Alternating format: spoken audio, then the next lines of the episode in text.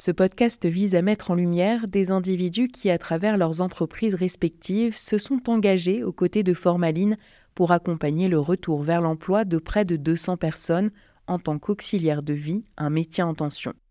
Dans cette série de podcasts, découvrez des visions différentes de la formation professionnelle, de l'engagement citoyen, de l'économie sociale et solidaire, à travers cinq voies, cinq parcours, cinq personnalités riches et inspirantes.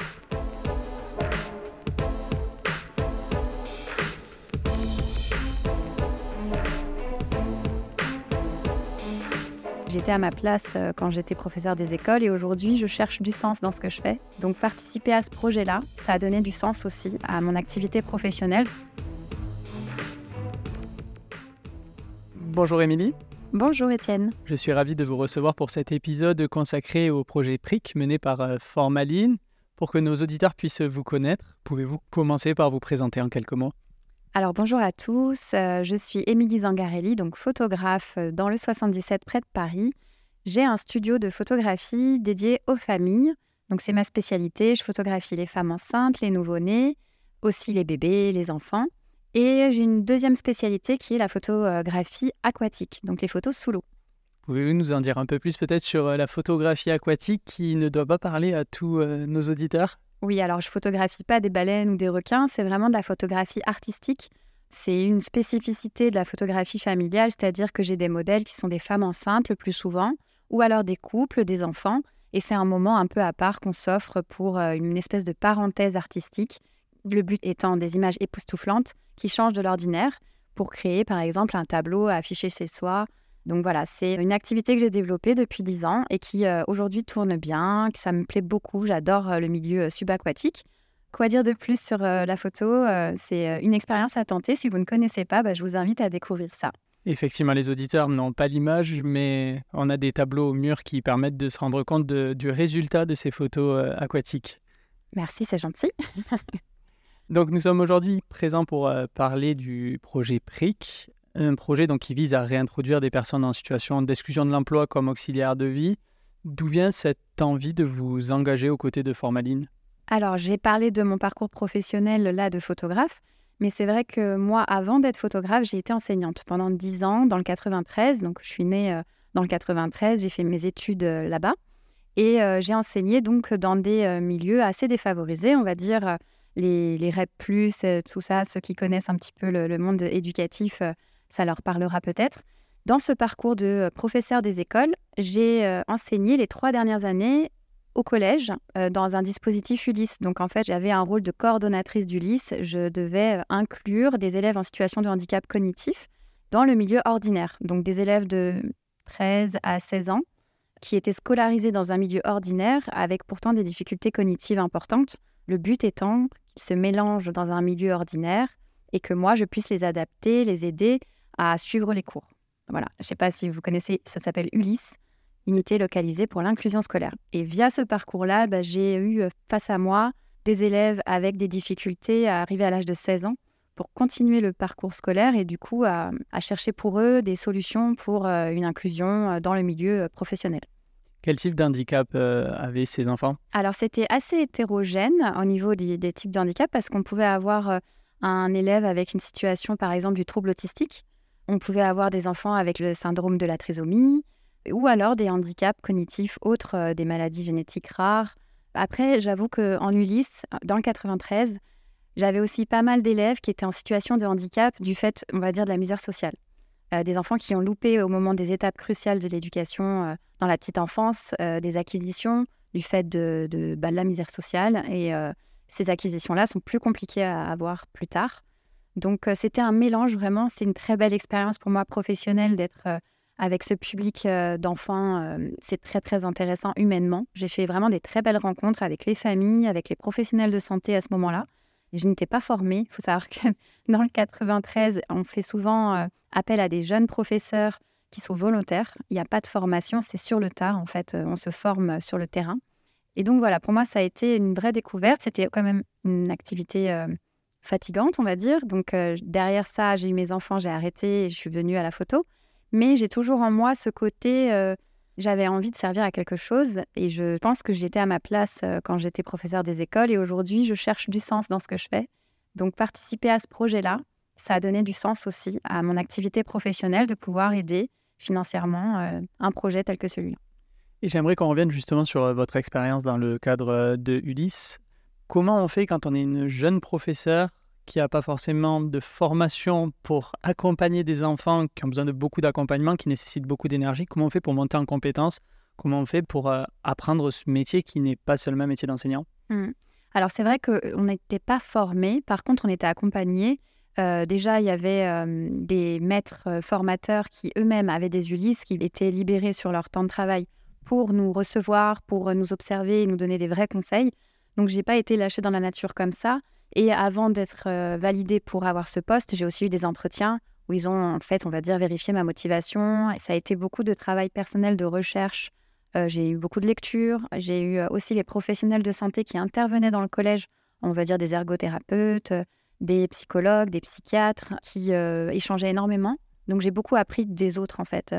c'est comme ça que j'ai découvert un peu les solutions à apporter à tous ces élèves. Et puis l'expérience, elle est venue hein, sur les trois années. Je pense que j'étais une meilleure cordeau du lycée en dernière année que la première année. Et comment on fait pour faire interagir des étudiants, des collégiens qui sont en situation de handicap avec des collégiens qui ne le sont pas, surtout quand on est dans un âge où euh, bah, les collégiens peuvent être assez brutaux entre eux? Tout à fait. Alors c'était un vrai défi d'arriver dans ce collège et euh, d'observer comment euh, l'Ulysse était organisé. Parce que moi, quand je suis arrivée, il y avait déjà un autre enseignant avant moi qui a changé de poste, qui avait ce, dispositif. Et on va dire que les élèves étaient plutôt entre eux dans ce dispositif Ulysse. L'inclusion était débutante. Moi, je suis arrivée au bout de 3-4 années d'existence de ce dispositif.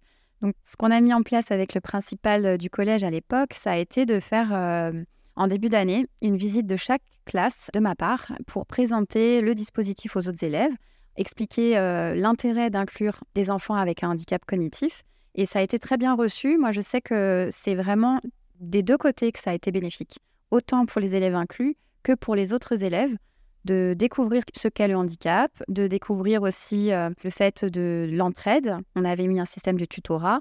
Donc, je ne vais pas dire que tout s'est très bien passé pendant les trois années où j'y étais, mais globalement, j'ai vu beaucoup plus de choses positives que négatives par rapport à ce dispositif. Ça a fait du bien à tout le monde et même aux professeurs, puisque les réticences, elles étaient des fois pour les élèves euh, ordinaires en disant oui, mais il va pas réussir à suivre, il comprend rien, etc. Ou alors de la part de certains professeurs, très minimes, mais certains quand même, qui avaient des vraies appréhensions à accueillir des élèves en difficulté dans leur classe en disant mais j'ai pas le temps, j'ai déjà d'autres élèves en difficulté. Et ça, ça a été euh, mon combat à moi, de vraiment leur montrer que c'est possible avec des petites euh, choses. C'était mon rôle en fait, hein, de vraiment accompagner les professeurs et les élèves à travailler ensemble, trouver des solutions le dispositif, c'est 13 élèves que j'avais à l'époque. Je crois qu'aujourd'hui, ils sont montés à 14 ou à 15 par dispositif, mais c'est un, effectif réduit. Et euh, ces élèves ont aussi des aménagements horaires. Ils n'ont euh, pas autant d'heures que les autres. Euh, il y a des temps de pause plus longs. dans ma classe, par exemple, on avait un canapé pour pouvoir se reposer. Voilà, c'était vraiment fait à la carte pour chaque enfant. Et donc c'était la pédagogie qui s'adaptait en fait euh, au final aux, aux élèves, pardon. C'est ça. Bah, en fait, le programme que moi je mettais en place pour eux, c'était un programme du niveau primaire. C'est moi j'étais enseignante dans le primaire, pas dans le secondaire. Et la différence, enfin c'est vraiment une exception française euh, de travailler au collège alors qu'on est professeur des écoles dans le primaire, d'aller dans un dispositif Ulysse au collège. Bah en fait moi mon chef d'établissement n'était pas mon supérieur hiérarchique, c'était euh, mon collègue mais mon supérieur et hiérarchique restait mon inspecteur de circonscription. Donc euh, voilà, j'étais, euh, on va dire, une petite annexe euh, dans l'établissement, ce qui était intéressant aussi. Et je pense que nos auditeurs qui ont déjà eu des épisodes avant de ce podcast voient de manière très concrète les liens entre votre métier d'enseignante et le projet PRIC. Pour vous, quels sont les principaux? Bah, L'insertion, le fait d'ouvrir les portes euh, à des personnes qui, dans leur parcours de vie, n'ont pas forcément eu les mêmes chances que tout le monde. J'ai toujours dit, la vocation d'un professeur des écoles, c'est de croire en la perfectibilité de chacun et de se dire que tout est possible. Et euh, c'est ça les valeurs de l'éducation nationale, c'est euh, donner plus à ceux qui ont reçu moins.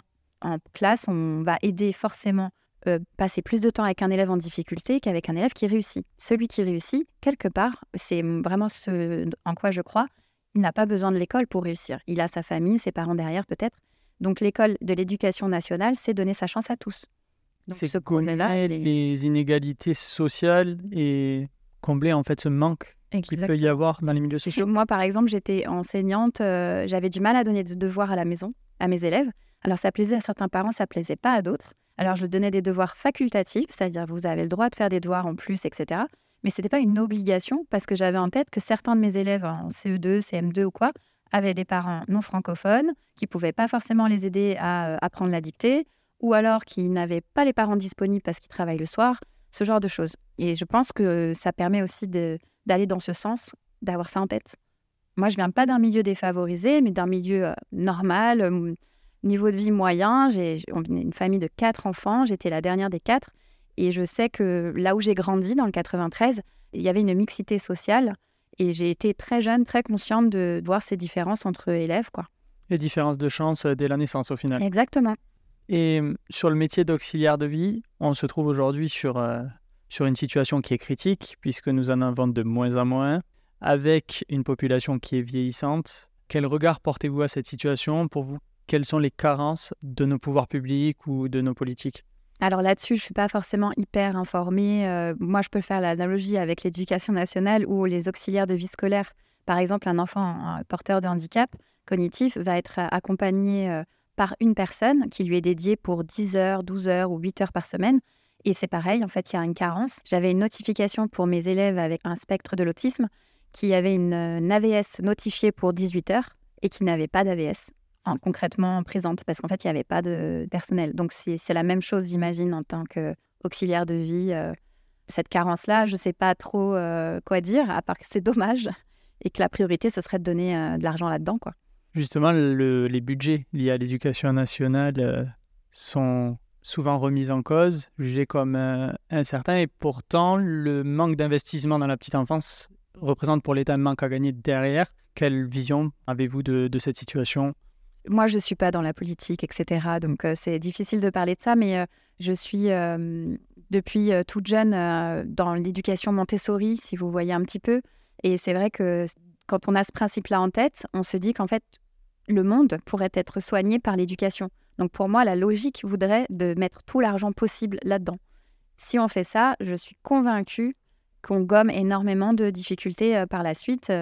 Euh, euh, et, si on va dans les, j'en sais rien, dans les prisons, dans le milieu carcéral, on verra que les parcours de vie de toutes ces personnes qui sont incarcérées, souvent, sauf exception, mais sont des gens qui ont eu des carences affectives, éducatives, etc. Donc, j'ai pas la solution comme ça d'une baguette magique, j'ai pas la prétention, mais, mais vraiment prendre en compte l'éducation des enfants dès le plus jeune âge, ce serait très très bénéfique. Ouvrir des écoles, fermer des prisons. Bah, franchement, oui, vraiment. Et euh, il y a des choses qui se mettent en place quand même. Moi, j'ai observé des choses euh, sur dix années, mais ça vient, ça repart. Euh, il y a eu des dispositifs qui étaient intelligents.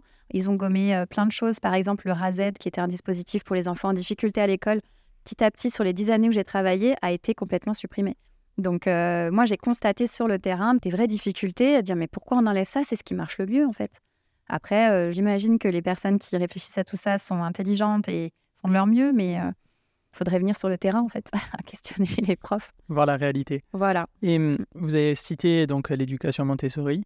Est-ce que vous pouvez expliquer en quelques mots bah, ce qu'est ce principe d'éducation qui est peut-être pas familier pour euh, tous les auditeurs? Hum, Alors après, je ne suis pas dans le business de l'éducation Montessori, hein, parce que moi j'étais à l'éducation nationale, euh, école publique et tout, mais c'est un principe d'éducation où en fait on part du, du, principe que chaque enfant est capable d'apprendre à son rythme et qu'on va partir de l'enfant plutôt que euh, d'un programme pour avancer. Et moi, dans le handicap, c'est ce qui m'a plu, en fait, c'est qu'il n'y avait pas un programme à faire pour chaque enfant. Je partais de l'enfant et en fonction de ses capacités, j'élaborais un programme pour lui, avec euh, les compétences euh, du programme d'éducation nationale. Mais on allait dans le bon sens, en fait. Et c'est difficile de faire ça en classe aujourd'hui quand il y a plein d'élèves dans la même classe, tous en difficulté c'est un peu la mission impossible qu'on donne aux professeurs des écoles euh, du 93 euh, parfois, dans certains quartiers. Merci pour euh, cette explication et donc cette vision que vous avez de l'éducation nationale.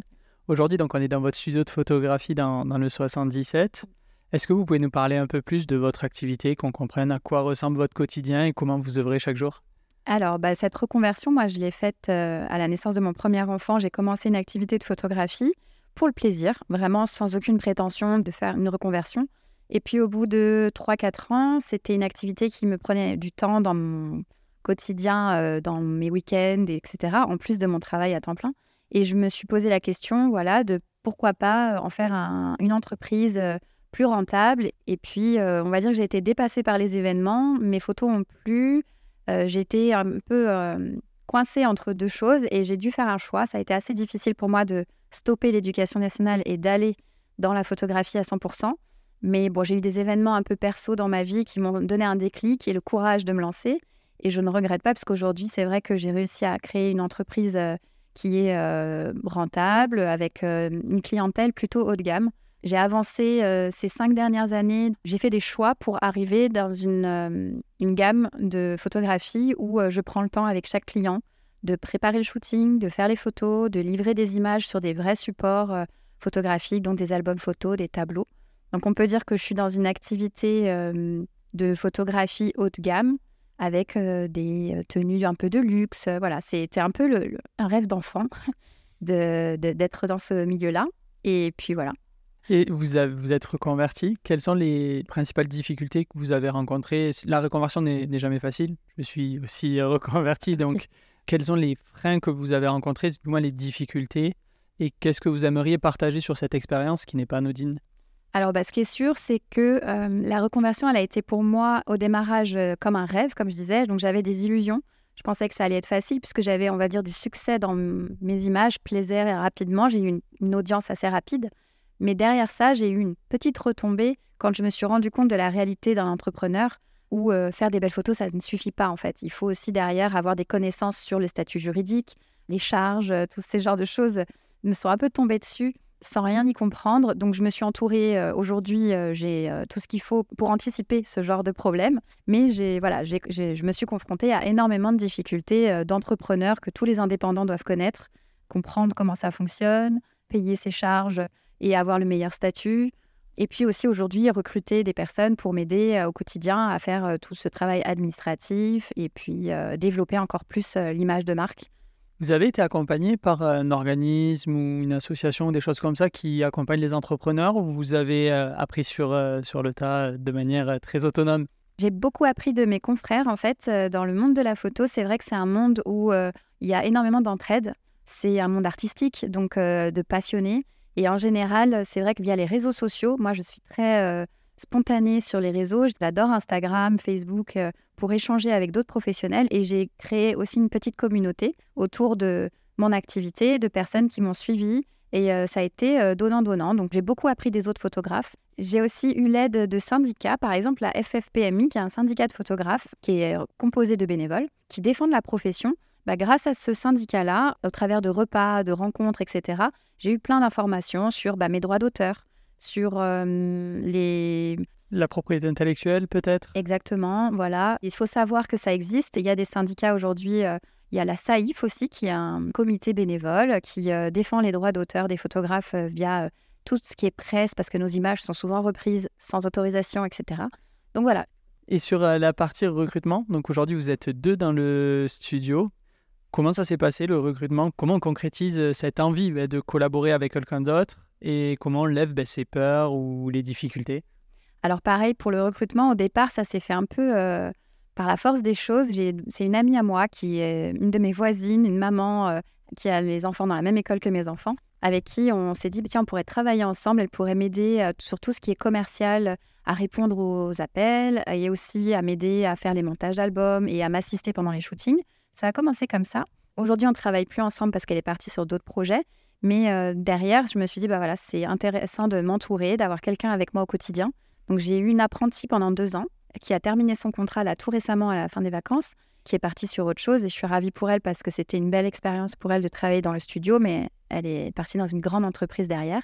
Et aujourd'hui, donc je travaille avec euh, une nouvelle personne et euh, on a mis en place des missions. On va dire que j'ai progressé dans le côté management parce que je n'étais pas formée à ça non plus et de base, je ne suis pas quelqu'un qui sait manager. Donc, euh, on va dire que c'est plus une collaboration et euh, on verra comment on va avancer ensemble.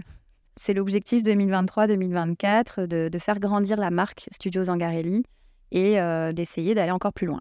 Et vous avez parlé d'alternance, ce qui est notamment quand on parle d'inclusion une des solutions qui a été favorisée ces derniers temps, notamment avec des aides, etc. Comment vous avez vécu euh, le contrat d'apprentissage euh, de votre ancienne collaboratrice? Alors bah ça, c'est vraiment quelque chose euh, que j'ai adoré parce que elle était jeune, elle a commencé à 19 ans. Je l'ai vue évoluer en fait pendant deux ans. Donc c'est vrai que quand on prend un alternant, c'est, on va dire, entre guillemets, un risque parce que la personne, elle n'a jamais travaillé avant. Enfin, en tout cas, c'était son cas. Et c'est un accompagnement au quotidien pour avoir quelqu'un qui découvre le monde professionnel. Mais d'un autre côté, elle a apporté énormément de fraîcheur dans mon travail. Elle m'a apporté beaucoup de dynamisme. C'était voilà intéressant aussi financièrement. On va pas se le cacher parce que l'État a apporté une aide conséquente qui permet d'alléger les charges. On n'a pas de charges sur les salaires. On a une année qui est payée sur les deux années. Enfin, moi, en tout cas, c'était plus facile à faire d'embaucher dans ces conditions-là. Donc, euh, c'était une très bonne expérience que je pourrais reproduire. Hein. Euh, là, euh, la personne que j'ai embauchée n'est pas en alternance, elle est plus âgée et c'est autre chose. Mais voilà, si j'ai un bon profil qui vient me voir, pourquoi pas recommencer l'expérience avec un alternant en plus de la personne avec qui je suis maintenant. Oui, puisque l'alternance, c'est en fait du donnant-donnant, on donne du temps, on donne de l'énergie qu'on ne peut pas, entre guillemets, accorder au business. Mais par contre, en contrepartie, on a quelqu'un qui a soif d'apprendre et qui en plus va pouvoir s'insérer beaucoup plus facilement derrière dans une entreprise ou dans le milieu professionnel. Ouais, ben là, c'est le cas, euh, la personne avec qui j'ai travaillé, donc, euh, qui était mon alternante, elle a trouvé un poste d'alternance toujours, mais dans une autre entreprise grâce aux rencontres qu'on a fait sur un salon photo en Belgique. Je suis ambassadrice de la marque Nikon et euh, bah, elle a fait des rencontres sur le stand photo Nikon et aujourd'hui ça lui a ouvert des portes dans l'événementiel, dans ce qu'elle voulait faire exactement, la musique et tout. Donc voilà, c'était intéressant pour elle de découvrir des choses. Comment on gère quand on est euh, une entrepreneuse, justement, tous les volets, donc le volet événementiel, le volet commercial sur lequel maintenant vous êtes accompagné, le volet social et son cœur de métier, à savoir ben, être photographe et faire de la création artistique. Mmh. Comment on s'organise? Alors, bah, moi, ce qui est compliqué, c'est que je suis très curieuse de tout. Donc, euh, de base, euh, je, sauf l'administratif, la compta, ça, c'est pas mon truc. Maintenant, je me suis mis par la force des choses, j'ai pas eu le choix. Mais euh, j'ai très vite, dès le démarrage de mon entreprise, été un peu sur tous les fronts. À la fois euh, créer mes photos, développer mon sens artistique et euh, réussir à faire des images qui me parlaient, et à la fois communiquer, faire connaître mon travail. Et c'est vrai qu'aujourd'hui, je suis formatrice pour les photographes. C'est 50% de mon activité dans le studio. C'est de recevoir d'autres photographes pour leur expliquer le métier, leur montrer mes prises de vue et puis les accompagner pour eux-mêmes développer leur business. Et du coup, le fait d'avoir ces différentes casquettes, de à la fois savoir communiquer, savoir créer, savoir vendre, savoir manager, etc. Le fait d'avoir plusieurs casquettes comme ça, c'est mon côté hyperactive. Je suis quelqu'un qui a un trouble de l'attention avec hyperactivité, c'est diagnostiqué et du coup, j'ai tout le temps besoin d'être, on va dire, sollicité. Donc, si vous voulez vous lancer dans une entreprise en tant qu'indépendant, il vaut mieux avoir ce petit côté euh, curieux de tout, puisque sinon, euh, c'est plus compliqué. voilà. Mais après, en sachant s'entourer, c'est possible, même si on n'aime pas euh, toucher à tout. Mais ça a été pour moi plutôt moteur d'avoir ces multicasquettes. Généralement, il vaut mieux un bon comptable et un bon avocat pour gérer ce genre de questions qui sont moins agréables. C'est ça. Bah, la, comptabilité, oui, moi, je sais que j'ai fait énormément d'erreurs. En fait, on apprend au travers de ces erreurs. J'ai toujours dit ça à mes élèves dans la vie, quand tu fais une erreur, c'est comme ça que tu apprends le, mieux. Tu ne referas pas la même erreur en général. Et eh ben moi, en comptabilité, j'ai fait énormément d'erreurs, c'est-à-dire des mauvais choix de statut, des mauvaises anticipations sur les chiffres d'affaires que j'allais faire. Du coup, j'ai payé trop de charges, j'avais pas optimisé les choses. Donc maintenant que je sais ça, euh, je, fais attention et j'essaye d'anticiper au maximum. Je me suis entourée, j'ai un comptable qui est compétent. Et euh, surtout, même d'avoir un comptable, ça suffit pas. Il faut aussi euh, solliciter son comptable parce que de lui-même, il va pas, sauf la première année, tout est beau, tout est rose. Mais après, c'est aussi à nous, entrepreneurs, de vérifier ce qui se passe, d'être derrière eux et de leur demander est-ce que là je suis dans la bonne voie, est-ce qu'il ne faut pas changer mon statut, etc. Avoir la compréhension en fait de, du cadre sans rentrer dans le détail, mais mmh. pour comprendre et anticiper. Et c'est vrai que de mon parcours, j'ai fait les choses à l'envers. J'ai agi et après j'ai réfléchi. Donc euh, ça, c'est mon caractère aussi un peu impulsif. Les élèves que je reçois aujourd'hui, je vais leur donner on va dire, les bases euh, solides en disant ne fais pas ces erreurs-là que moi j'ai pu faire. Et euh, la formation permet d'aller plus vite, on va dire, et euh, de faire moins d'erreurs. Mais voilà, quelqu'un comme moi qui n'avait de base pas de réseau, pas de connaissances dans le monde de la photo, pas, j'ai pas fait d'école photo, je suis autodidacte à 100%, j'ai appris grâce à Internet, les livres, et puis l'expérience, les essais-erreurs. je pense que on peut apprendre de différentes façons, comme j'ai fait à tâtons et en se formant, si on a la chance de pouvoir se former, bah, c'est cool. Et comment justement vous faites pour continuer de vous former, pour continuer d'apprendre, pour continuer de monter en compétences et d'être une meilleure professionnelle chaque jour? Alors bah moi, c'est vrai que je suis curieuse, donc je, je, lis beaucoup de livres, je continue à rencontrer d'autres photographes. Je suis très active dans la recherche d'inspiration. Je regarde beaucoup sur les réseaux sociaux des photographes à l'étranger. J'essaye de suivre des personnes pour m'inspirer qui ne sont pas en France, pour essayer d'être un peu avant-gardiste en France. voilà. J'invente rien. je dis toujours qu'en photo, personne n'invente rien. C'est toujours de la répétition de choses qui existent déjà et qu'on transforme un petit peu. Donc voilà, mon inspiration, elle vient euh, beaucoup des autres photographes à l'étranger et puis, euh, et puis des erreurs.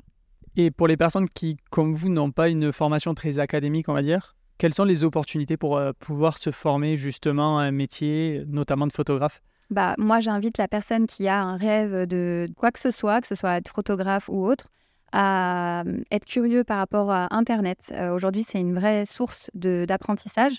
Euh, les réseaux sociaux, YouTube. J'ai suivi beaucoup de photographes via YouTube qui donnent des tutoriels gratuitement euh, qui sont vraiment hyper bien faits. Aujourd'hui, j'ai créé ma chaîne YouTube justement pour essayer d'aider un maximum de personnes à développer euh, leur profession. Donc, je donne des formations au studio qui sont payantes. Il faut un budget, mais il y a des prises en charge qui existent aujourd'hui. L'État finance via différents organismes. Il peut y avoir le FAFCEA, il peut y avoir le CPF ou d'autres qui donc vous aide à construire votre euh, formation. Et vous pouvez vous-même euh, suivre euh, des photographes qui font des tutoriels. Et si on souhaite accéder à une formation, on va dire, plus diplômante, plus certifiante sur Internet, comment procéder? Parce qu'au final, il y a à boire et à manger dans le monde de la formation. Comment trouver un organisme de formation certifiant qui soit sérieux? Alors, bah, il faut vérifier déjà si l'organisme est bien Calliope, si les formateurs ont de l'expérience. Est-ce que ce formateur qui se prétend peut-être photographe a vraiment un studio, etc. ça, c'est des choses importantes à faire parce que c'est vrai que le marché est très étendu, notamment dans la photographie. Il n'y a pas de aujourd'hui de diplôme de photographe. On peut être photographe à partir du moment où on a déclaré une activité d'auto-entrepreneur et qu'on a un appareil photo. Donc, faites attention, ne vous lancez pas comme ça à la va-vite à financer une formation euh, qui peut-être vous apportera pas les connaissances euh, que vous attendez. Donc euh, faire attention à ça et ouais, se renseigner sur l'organisme.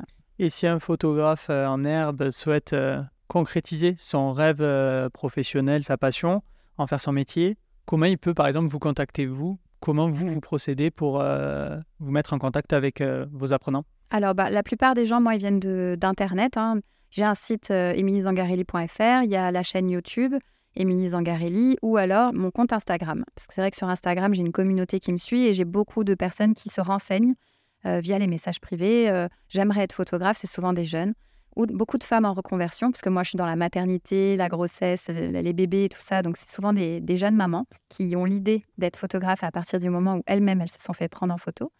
Donc via les réseaux sociaux, euh, voilà, ils peuvent me contacter et euh, nous on répond rapidement et euh, on essaye d'orienter vers le meilleur parcours de formation possible. Il y a aussi des formations sur internet, si vous voulez découvrir sur mpara.fr. Mpara, ça veut dire apprendre en niçois. Et en fait, c'est des Français qui ont créé ce site.